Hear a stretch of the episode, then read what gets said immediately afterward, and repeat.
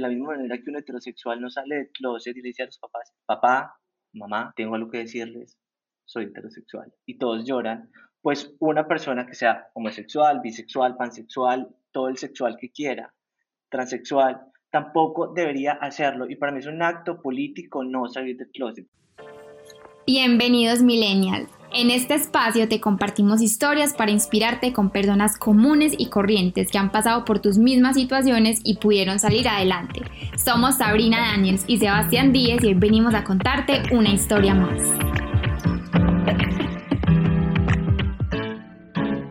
Hola, hola, sean bienvenidos a un episodio más de la vida de un millennial. El día de hoy tenemos una conversación que seguro va a ser muy agradable, espero que ustedes también la disfruten. Inicialmente queríamos darle un saludo y un agradecimiento a todas las personas que nos han estado escuchando desde Argentina, Perú, Honduras, Panamá, España, Estados Unidos, Canadá, decirles que esto para nosotros es un gran logro y obviamente invitarlos a que si tienen su historia y la quieren contar, obviamente estarán bienvenidos en el programa. Bueno, inicialmente vamos a saludar a Sabrina. Sabrina, ¿cómo estás? Hola amigos y amigas de la Vida Millennial, muy contenta de estar aquí en otro episodio más, además que hoy tenemos un invitado muy interesante que viene con una historia que nos toca a todos. Entonces vamos a, presentarlo. Hola Libanier, ¿cómo estás? Hola Sabri, muy bien. ¿Y tú? Excelente. Cuéntanos quién es Libanier y cuál es tu historia. Bueno, Sabri, pues Libanier es un hombre de 30 años eh, que asume su orientación sexual como por el gusto por otros hombres. Vivo en Medellín actualmente me dedico a prestar servicios de redacción publicitaria, mi profesionalización es en publicidad y bueno, e, e, ese podría ser un marco ahí general. Excelente. Bueno, y cuéntanos tú desde qué momento sentiste esa orientación. Bueno, pues Sebas, eh, esa pregunta me gusta mucho porque creo que yo no supe, sino que me lo dijeron. Y es que siento que en una, pues como en una educación como casi todas las personas de mi generación tuvimos, que era católica, heteronormada, heteroformativa, de pueblo además, porque yo no crecí en Medellín, sino en un pueblo en el oriente que se llama El Santuario, pues ser un niño amanerado, de pelo largo, eh, con, con dejes femeninos, pues era casi un pecado, pues, y un pecado crecer interactuando así, porque te están diciendo mariquita, maricón, marica y ahí para adelante tus vecinos, tu familia, tus compañeros de escuela. Entonces para mí no fue un descubrimiento, sino casi una indicación, ¿saben? Como yo era un niño que no entendía muy bien qué representaba esa palabra, pero sabía que era malo y que debía intentar actuar de otra manera para ser aceptado y amado.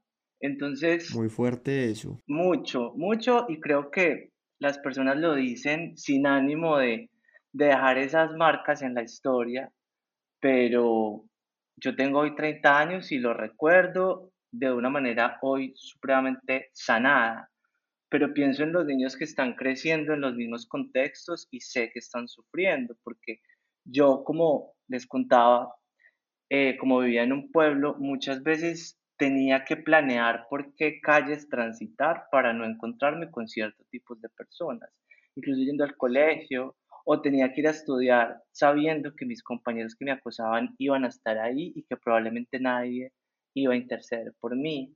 O siendo una persona altamente participativa, dejé de hablar en clase justamente porque tenía miedo de que me violentaran por mi manera de hablar o porque sentía que era muy afeminado o porque todo el tiempo me estaban corrigiendo en mi casa y me decían no hagas las manos así, o, o no, no te muevas tanto mientras te expreses. Entonces yo crecí creciendo que estaba mal, pues que, que el que estaba mal era yo.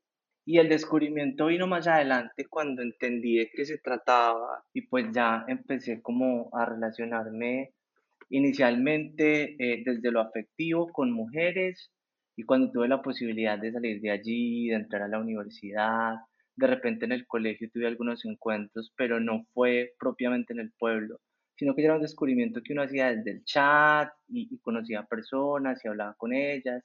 Y a mí me tocó como todo el auge de la webcam, entonces un poco esa fue como mi iniciación sexual también, que claramente no estoy diciendo que el tema de la orientación sexual sea solamente un asunto sexual, pero, pero eso fue un poco la forma de descubrirlo. Para no extenderme más, en resumidas cuentas, creo que lo pude hacer en una juventud temprana, por decirlo así, pero desde niño ya me habían indicado que eso era. ¿Cómo tomó tu familia esa actitud o esos comportamientos que tú tenías diferentes a los demás, eh, a las demás personas, a los demás hombres de, de tu misma edad? Bueno, pues ay, yo creo que es importante aclarar que hay una construcción social prejuiciosa y sesgada que nos hace pensar que todas las personas que somos homosexuales nos comportamos de cierta manera, incluso desde niños. Y no es así. La sexualidad es una experiencia eh, personal que se manifiesta de muchas maneras y a lo largo incluso de los años. O sea, hay muchas personas que toda su vida han sido heterosexuales, después tienen una interacción homosexual y pueden perfectamente moverse como en la bisexualidad o ser solamente homosexuales o tener la experiencia y seguir siendo heterosexuales. Entonces, si bien ese fue mi caso, como que yo era un niño que desde la construcción social se me veía como más hacia lo femenino, no quiere decir que sea la experiencia de todas las personas que tienen una sexualidad diversa, ¿vale? Que sí me parece bien importante aclarar. Entonces, en mi caso, eh, ¿cómo lo tomó mi familia? De una manera correctiva, o sea, todo el, todo el tiempo me estaban diciendo como que me comportara de una manera distinta y recuerdo, por ejemplo, porque miren, crecer en un pueblo es muy complejo porque la familia también son los vecinos, los amigos del colegio, que también pueden ser los mismos amigos del barrio. O sea, las interacciones son con las mismas personas. Entonces yo recuerdo, de hecho, con, con algo de, de, desilusión, que en mi primera comunión una vecina de toda la vida, que además me quería mucho y era muy amiga de mis papás, me regaló un balón de fútbol. Y yo lo que pensé es como, ¿y esta mujer en qué está pensando? O sea, como me sentí casi ofendido solamente porque yo no jugaba fútbol y pues mi primera comunión esperaba recibir un regalo distinto y más de parte de ella. Entonces, inicialmente fue así, sobre todo porque mis hermanos, en cambio, pues ambos son heterosexuales y digamos que seguían la norma de lo que está preestablecido socialmente. Y mis papás eh, trataban como de, de, ser más correctivos en ese sentido, incluso por ejemplo mi hermano mayor. Pero algo que no les he contado es que mi papá estudió pedagogía reeducativa, tiene un, una maestría en educación para adultos, digamos que tiene una perspectiva muy distinta y una apertura diferente como en ese sentido y trataba como de acompañarme, acogerme, no señalarme, sobre todo porque es que un niño creciendo solamente se está expresando y ya no tiene por qué estar pensando qué es lo que no debe hacer, solamente debería estar pensando en lo que tiene que hacer, que es ser, crecer, desarrollarse y tomar sus propias decisiones, pero no, yo estaba un poco tratando de seguir un libreto que además no correspondía con mi realidad. Entonces, por ejemplo, cuando, cuando yo crecí, yo me perdí los espacios que mis amigos tenían, que eran, por ejemplo, el de tener una novia. Entonces, claramente yo no podía deliberadamente tener un novio, ni siquiera intentarlo, porque para mí podría ser peligroso. Hoy en día creo que eso ha cambiado mucho y me parece fantástico. Sé que es en unos ambientes muy progresistas y en unas ciudades pues que tienen como una idea un, un poco diferente y más evolucionada de lo que son las diversidades sexuales, pero hoy en día creo que es mucho más viable que en un grupo de quinceañeros hayan un par de novios hombres, dos chicas eh, y una pareja heterosexual. Me parece mucho más común que la realidad que yo viví. Entonces, por ejemplo, a mí nadie me mandó cartas y, y no tenía con quién salir a comer helado los sábados. Saben, como una, unas cosas que son súper cotidianas, pero que yo me las perdí solamente porque estaba orientado hacia una sexualidad diversa y también por la presión que ejerce la sociedad. Por ejemplo, lo que tú nos contabas, niños de tan corta edad señalándote, juzgándote, queriendo cambiarte y empleando términos que no son los adecuados porque eso no se lo enseñan en casa. Y es importante que la gente sepa que absolutamente todos debemos respetar y tolerar a las personas desde la más temprana edad. Entonces, ¿tú cómo piensas que los padres en la casa o los maestros en el colegio pueden brindarle a los niños un mejor acompañamiento para educarlos y hacer que entiendan con responsabilidad este tema? Súper, Sabri, me encanta porque yo creo que sobre todo empoderando a los niños y niñas que están creciendo orientados hacia una sexualidad diversa. Ojo, hago un paréntesis, que el papá sospeche o, o que el niño tenga, o la niña, perdón, algún rasgo que a su, a su contexto familiar o educativo le haga pensar que es de una sexualidad diversa o puede ser de una sexualidad diversa, no quiere decir que así sea. Como les digo, a mí me lo indicaron, pero fue un descubrimiento y una experiencia personal. Yo tengo un amigo que tiene mi misma historia y muy adulto entendió que era bisexual. Dijo, pues es que resulta que también me gustan las mujeres, pero nunca me lo permitieron descubrir, porque desde chiquito me dijeron que, me dijeron que era un maricón. Y seguramente que lo era, pero no, no me permitieron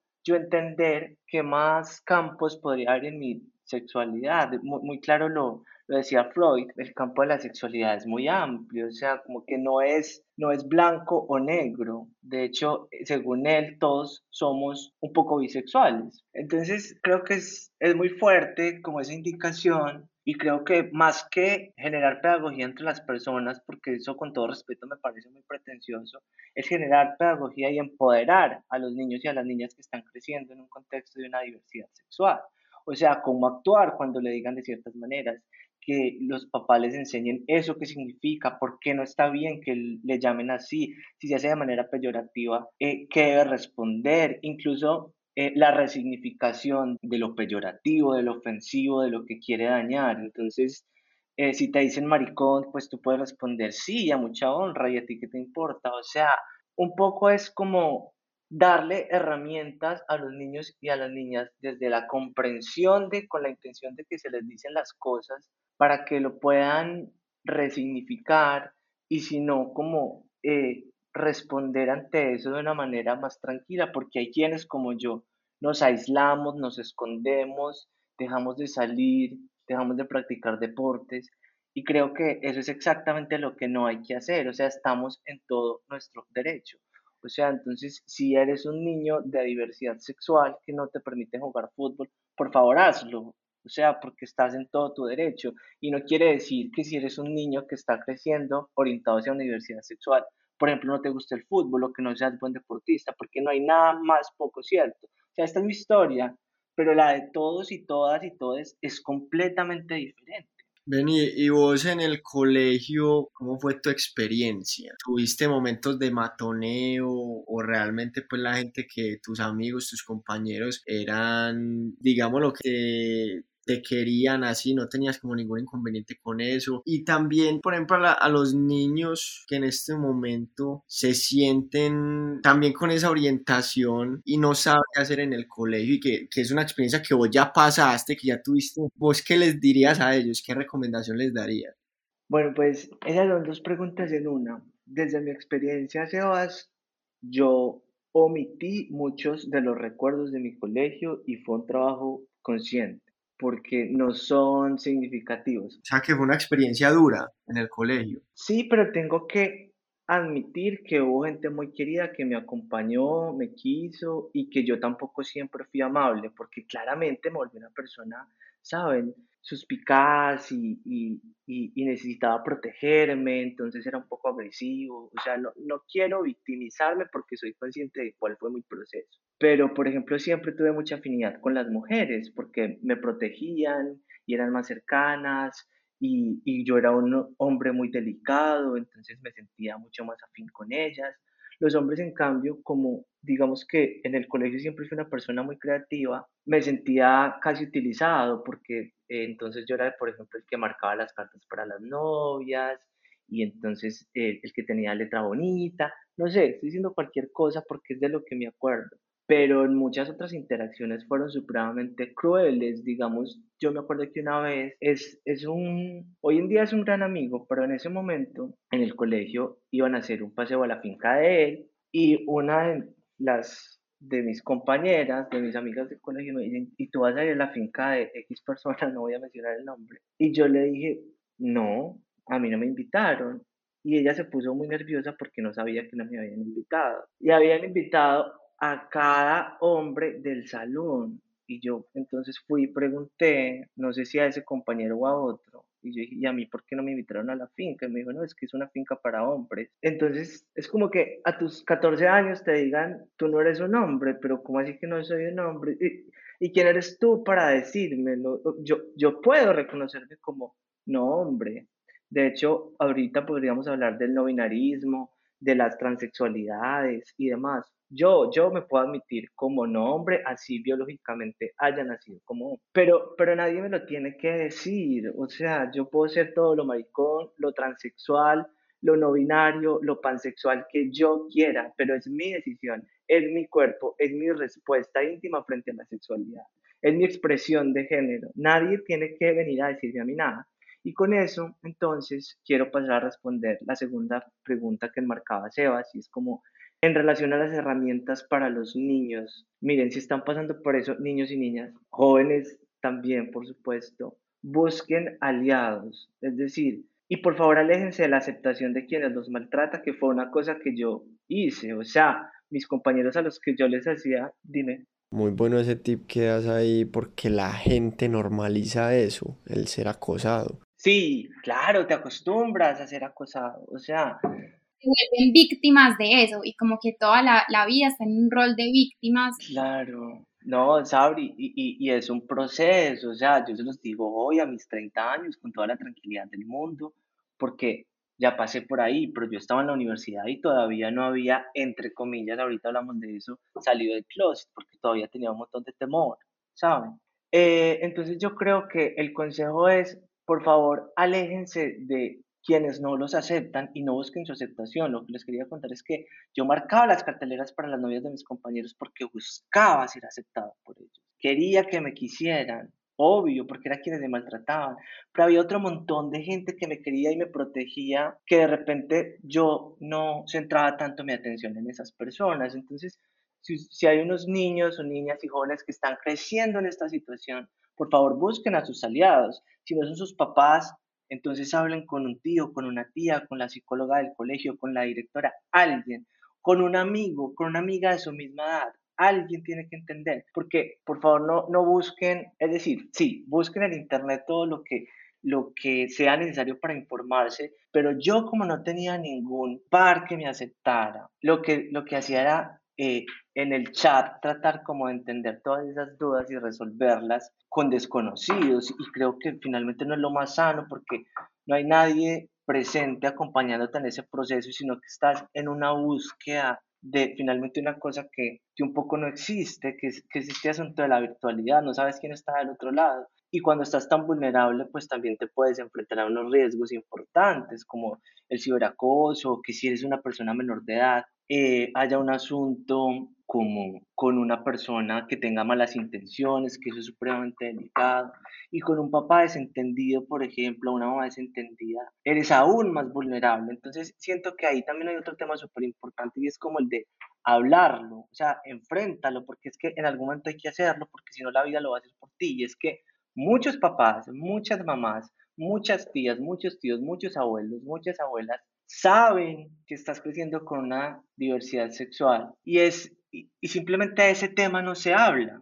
O sea, a, mí muchísimos amigos me han dicho, no, en mi casa saben, pero yo no puedo llevar un novio, es, es inviable. Entonces mi pregunta es, ¿tu hermano puede llevar a la novia? ¿Tu hermana puede llevar al novio? Sí, ellos se quedan a dormir. ¿Tú por qué no puedes llevar a tu novio? O sea... Sí, es que también sobre todo todavía hacemos parte pues de una sociedad muy conservadora, sobre todo los papás. Digamos, nuevas generaciones son más abiertas y lo ven pues como, como si fuera algo del común y corriente. Y, más, y más pues nosotros, pues para los oyentes que son como de otros países, que vivimos en Antioquia, Colombia, que es, una cultura muy conservadora, muy religiosa. Entonces es muy duro para ustedes también eso en una cultura como esta.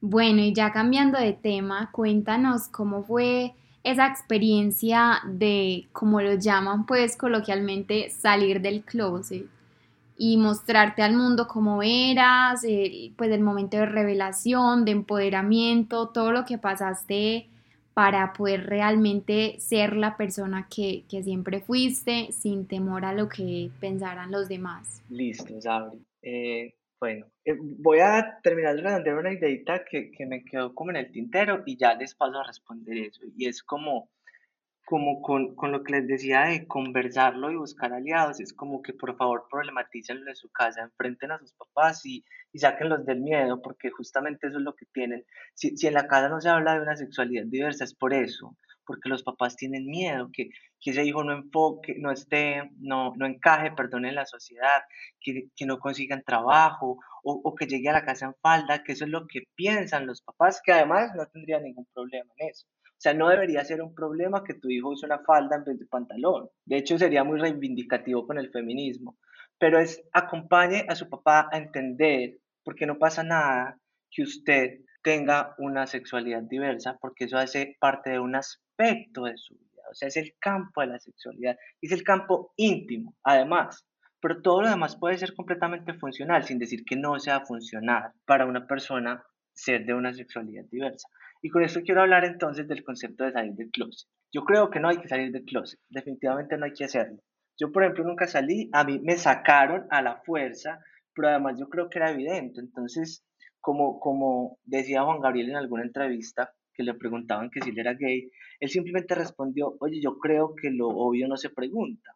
Y creo que fue mi caso, pero siento que como estamos hablando de paridad y de igualdad y de la condición humana, de la misma manera que un heterosexual no sale del closet y le dice a los papás, papá, mamá, tengo algo que decirles, soy heterosexual, y todos lloran, pues una persona que sea homosexual, bisexual, pansexual, todo el sexual que quiera, transexual, tampoco debería hacerlo. Y para mí es un acto político no salir del closet. Como les digo, mi experiencia es distinta porque yo estaba fuera del closet desde niño, porque como les conté al principio, me lo indicaron, es que yo ni sabía, me dijeron que yo era maricón. Y pues sí, saben, pero, pero mi respuesta frente a eso es, no lo hagas, o sea, y menos en esos términos. Hazlo en unos términos pedagógicos, educativos de papá, mamá, no voy a traer una novia a casa, si soy una mujer, no voy a traer un novio a casa, voy a traer a otra chica y quiero que se le respete y quiero que se le acoja y esto pasa y nos podemos proteger de esta manera y las interacciones sexuales son así. Ustedes tienen alguna pregunta, eh, vamos de un psicólogo, vamos de una sexóloga. Conozco muchísimos casos de amigos cercanos que lo primero que hicieron fue llevarlos al sacerdote o al psicólogo. Y cada psicóloga o psicólogo a quien llevaron, pusieron en terapia a los papás y no a mis amigos, porque la respuesta siempre fue, pero es que te digo, está perfecto le gusta lo mismo que él tiene, o sea, y perdonen por hablar en términos tan coloquiales, pero yo creo que el que necesita terapia eres tú para entender cómo acompañarlo en ese proceso sin juzgarlo, sin invisibilizarlo, sin vetarlo, sin ocultarlo, porque es que es triste. Es decir, tú en las reuniones familiares, por ejemplo, miren, les voy a contar una cosa que se me vino a la mente, y es que toda la familia de parte de mi mamá es de Cali, eh, y nosotros somos la única familia que vive en Medellín cuando yo iba a Cali, era supremamente difícil estar en una reunión familiar con mis tías porque ellas no entendían yo por qué era tan diferente si todos mis primos que además crecieron juntos eran tan parecidos entre sí. Entonces yo, a mí solamente ya no me estaba señalando mi mamá que con el tiempo claramente aprendió a aceptarme de una manera más tranquila, sino que todo el tiempo mis tías estaban diciendo usted por qué se viste así, por qué se peina así, por qué habla así, por qué usa eso, por qué se pone esos tenis con quién va a salir, por qué. Y para mí ya empezó a ser una experiencia cero gratificante, no era descanso ni eran vacaciones, sino era de, me voy a encontrar con estas mujeres que se la van a pasar señalándome y comparándome y dejó de ser grato estar en familia. Y, entonces eso, cuando no lo hablamos y no lo conversamos y no lo visibilizamos y no lo aceptamos y no acompañamos a nuestros hijos y a nuestras hijas, estamos permitiendo que eso pase, que se aleje de la familia, que no esté tranquilo, que no tenga relaciones sanas, que busque las respuestas en un chat, que, que, que no recurra a las personas que lo van a ayudar, sino que probablemente lo van a dañar porque además está vulnerable y está expuesto a un montón de cosas. Y creo que ningún papá que esté, que su experiencia de paternidad o maternidad esté basada en el amor, quiere eso para sus hijos. No, no, no total. No, y también uno como padre, si ya es consciente de ese acompañamiento, también sería bueno corregir a las personas que hacen eso. Completamente. Qué lindo que lo digas. Exacto. Mira, mi hijo no es ningún maricón. O por ejemplo, es, es que lo, lo que decíamos ahorita, está tan normalizado que el tío te puede decir, pero usted por qué habla como mariquita y no pasa nada. Pues ese día la mamá, la hermana de ese tío le dice, a mi hijo lo respetas, él no es ningún mariquita, llámalo por su nombre, se te olvidó, es tu sobrino y está creciendo y probablemente va a ser de una diversidad sexual no convencional, porque es una convención. Y, y tiene todo el derecho a que tú lo respetes, porque es un niño y va a crecer con esa idea que tú tienes de él y va a pensar que es mala y le va a costar aceptarse. Entonces no es tan ligero como que puedas ir diciéndole a un niño maricón porque no le gusta el fútbol o porque sea delicado, porque juega las muñecas, sino que estás interviniendo en su proceso identitario y desarrollo personal. Y es grave, o sea, a un papá debería importarle y debería importarle mucho, porque además eso se demora mucho en sanar, o sea, yo se los digo con toda la tranquilidad del mundo a mis 30 años, después de 3 años de terapia, muchas experiencias sexuales desafortunadas, algunos desamores, pero si yo hubiera crecido en unas condiciones distintas, informado, acompañado, acogido, seguramente mi proceso hubiera sido muy distinto y es por lo que creo que debemos velar por las nuevas generaciones, que, que crezcan de una manera más sana, más tranquila, más empática y que podamos compartir desde la condición humana, no desde la condición sexual. Total, qué bonito. Sí, porque a fin de cuentas todos somos humanos, pues si a vos te gustan las mujeres o a vos te gustan los hombres, a fin de cuentas no va a cambiar que sos un ser humano, que tenés tus sentimientos, que tenés tus metas en la vida, tenés tus pensamientos. Entonces, eso realmente no define si vos vas a ser una persona buena en la vida, exitosa. Entonces, yo creo, yo creo que eso es algo muy chévere que últimamente está ocurriendo mucho en esta sociedad, que ya se está normalizando el que una persona no tenga orientación sexual binaria, ¿cierto? Que, o, o, que si soy hombre... Sí, como la convencional, digamos. Exactamente, exactamente. Y yo pienso que ustedes también han hecho un, un, una labor muy buena, porque también, pues y también acá darle un, un respaldo a esas personas que han sacado la voz, mm. que han sido capaces de salir en una sociedad completamente violenta y conservadora a decir, no, es que yo soy así, no me importa usted qué piense. Bastante valientes todas estas personas que han logrado llevar este movimiento ya al punto en el que está. Todavía falta trabajo, pero yo, yo creo que lo han venido haciendo muy bien. Sí, yo creo que mm, todos, todas y todos de alguna manera militamos y, y hay muchas formas de hacerlo. Siento que no, no, en mi caso, por ejemplo, yo creo en las marchas y creo en las acciones reivindicativas, pero hay muchas maneras de protesta, incluso desde la estética, entonces no sé si, si lo han notado, yo creo que es una cosa mucho más de la comunidad. Toda la propuesta drag por ejemplo, en Medellín, que está muy enmarcada en, en, el consumo que hacemos de realities como RuPaul Drag Race y demás, pues ha tenido una aceptación tal que eso en sí ya es un acto político porque está permitiendo que las personas se pregunten esto por qué me molesta, por qué debería molestarme, o por qué me gusta, o por qué me atrae, o, o porque yo pienso que esta persona debería actuar de cierta manera y con eso entonces me gustaría hablar, por ejemplo, de la transexualidad, porque estas personas son las que tienen menos oportunidades laborales entre, entre las personas diversas, que es una cosa pues muy violenta.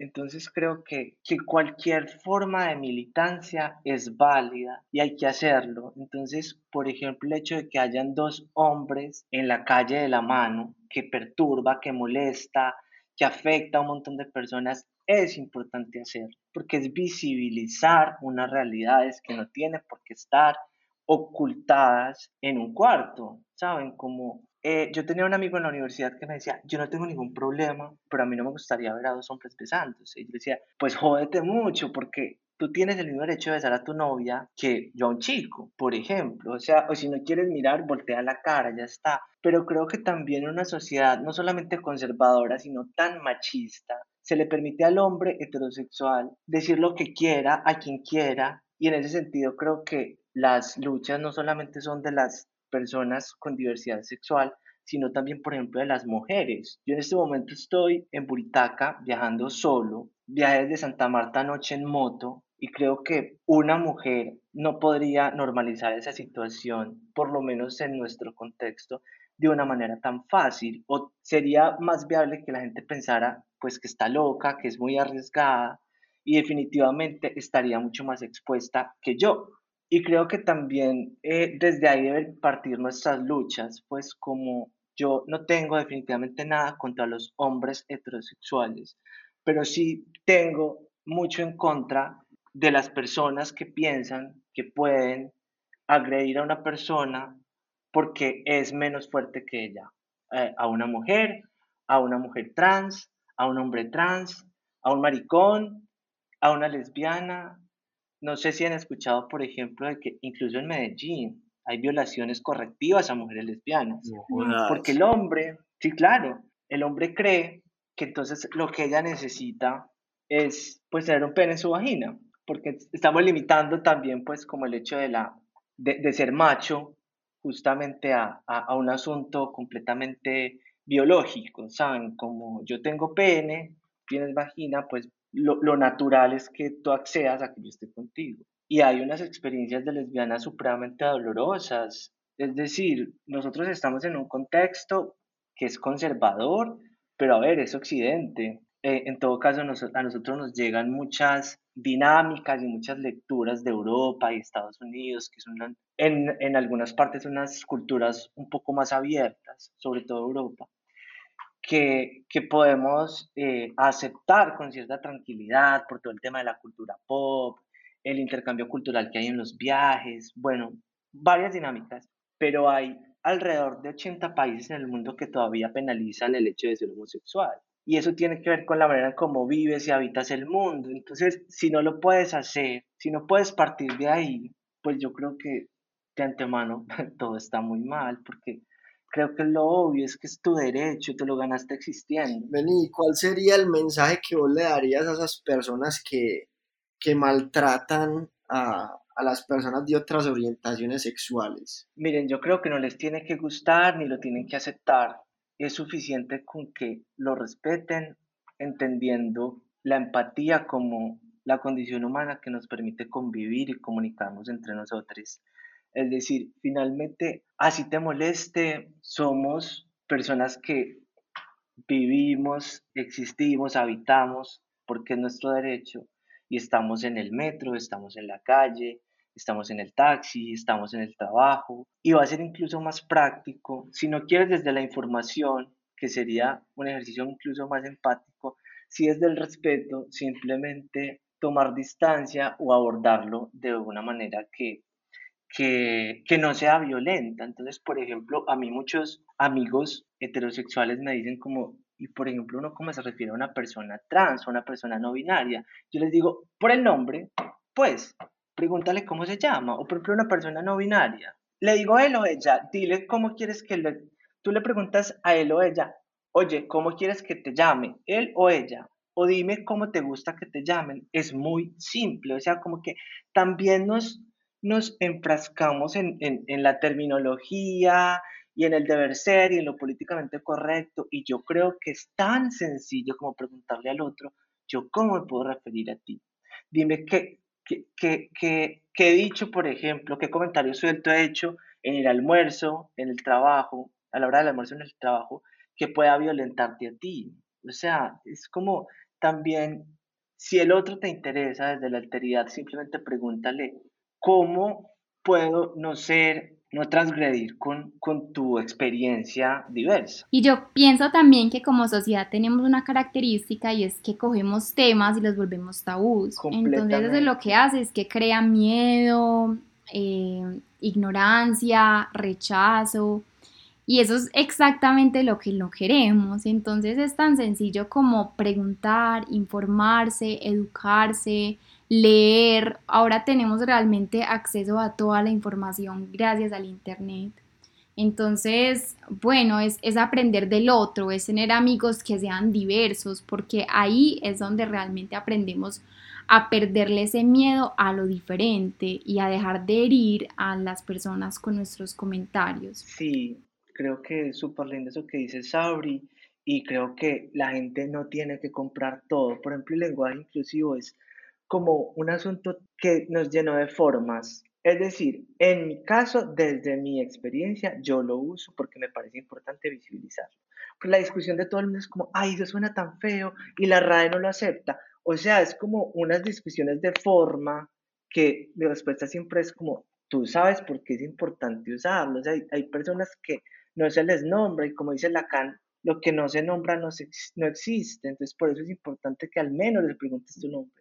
O si es de una de una eh, orientación no binaria, pues que le preguntes cómo quieres ser llamado, llamada o llamade, que no pasa nada. Y, si no lo quieres hacer, está bien, pero por favor no lo, no lo superficialices tal de decir, ay, suena tan feo porque estás quedando como un idiota, es decir, como ni siquiera entiendes por qué las personas no binarias o no binarias no quieren ser llamadas como hombres o mujeres pero sí te sientes en el derecho de decir que suena muy feo y que la RAE no lo acepta. Es como, no, de verdad, un, poquito de, de, posición, pues como de postura. Sí, total, no hay mucha tolerancia también. Bueno, y para ir cerrando este capítulo muy interesante, ah, queremos que nos digas pues un consejo que tú le puedas dar a los millennials que están pasando por eso, también la gente que no es consciente, que sigue teniendo mucho tabú, que, que sigue maltratando a las personas, ya sea con el vocabulario o actos, lo que sea, como qué consejo les darías tú para poder como, no sé, convivir en una mejor sociedad, eh, tolerar más, dejar de ser como tan poco inclusivo, rechazar las personas, como, ¿qué podrías tú decir ahí? Mm, viajen, viajen porque creo que mm, nos ayuda a entender que, que somos diversos, somos pequeños, habitamos un mundo inmenso que también es diverso, somos Colombia el, el segundo país más diverso del mundo, el primero en su extensión. Y, y, eso debería ser un reflejo también de, los de lo que somos, porque además somos, no solamente somos o maricones o lesbianas o no binarias, sino que somos mulatos y somos afro y somos blancos y somos indígenas y tenemos que entenderlo, acogernos y abrazarnos porque todos somos un poco eso para también entender, abrazar y acoger al otro. Entonces, simplemente es como entrenar tu empatía y si no logras aceptar a quien es diferente a ti, vete a la mierda, o sea, tampoco quiero ser, pues como, si bien quiero dar un mensaje positivo, no quiero que quienes no se sienten aceptados, aceptadas, aceptadas o acogidos, acogidas, acogidas, piensen que el deber ser es que las personas que no lo aceptan, no les aceptan, definitivamente lo, lo tengan que lograr. No, creo que es, es un principio humano de empatía que todas las personas no, no acogen y es justo porque también desde la libertad yo puedo elegir si, si lo hago o no, pero sí, sí empoderarse de esas posiciones, de, de entender que, que uno no es menos valioso, valiosa, valiosa por eso, definitivamente. Total, qué bello. Y la última, el último consejo, muchos consejos, pero, pero de pronto, de pronto le puede servir mucho a personas que les da miedo o les da pena o, no sé por qué no han tenido la fuerza como que demostrarle al mundo la verdadera persona que son. ¿Vos qué consejo le darías? ¿Cómo obtienen ellos esa fuerza para, para mostrarse como son? Con base en tu experiencia? Ay, Sebas, la pregunta me parece muy tesa. A ver, voy, voy, a, voy a responderte lo que tengo en mente y es que se me vino a pensar que también con lo que hablamos ahorita de buscar como buscar unos aliados, también creo que quienes quieran, amen, acompañen a una persona con una sexualidad diversa, pueden, sin que esa persona se los haya expresado, tratarlos de, de, acompañar en ese proceso. Es decir, como, como que siento que estamos muy enfocados también en la experiencia de quien eh, se está asumiendo con una sexualidad diversa y creo que quienes lo rodean también pueden abordar a esa persona desde el acompañamiento, porque creo que como decías, el miedo surge desde el desconocimiento de cómo van a reaccionar nuestros pares, nuestros amigos, nuestros profesores, nuestros educadores. Y creo que quien, quien, quien tenga esa información de otra persona le puede decir como, oye, si quieres ven, hablemos de esto y cuéntame si en efecto lo estás sintiendo, cómo te puedo acompañar en ese proceso, porque creo que si bien la responsabilidad de asumirlo es de uno, quienes nos aman, si están dispuestos a acompañarnos, tampoco deberían llenarse de miedo de no hacerlo saber, porque es como que hablábamos ahorita, todo el mundo lo sabe y nadie lo comenta, todo lo contrario, sentémonos, hablemos de eso, veámonos una película, problematicémoslo, vayamos al psicólogo, ¿qué quieren que hagamos? Pero entendámoslo, hablemoslo, visibilicémoslo, hagámoslo respetar, porque es que es lo justo, es, es lo que cualquier persona en el mundo merece. Entonces, si, si no lo hablas, no existe y es necesario que lo hables, bien sea que seas la persona con una diversidad sexual, o el papá o la mamá o el educador, el amigo. Sí, es un tema conjunto y en última hay que afrontarlo, tanto tú como las personas que te rodean. Es muy cierto, muy buena recomendación. Bueno, Liva, muchas gracias por venir al podcast, por compartir tu historia, abrirte con nosotros. De verdad que es muy valioso, es un tema muy inclusivo que realmente todos deberíamos de hablar, educarnos más, dejar de verlo como algo tabú, sino como enseñanzas que nos ayudan a actuar mejor como sociedad. Entonces, una vez más, te agradecemos tu participación y gracias a todos por escucharnos y nos vemos en un próximo capítulo de la vida de un millennial. chao. chao. chao.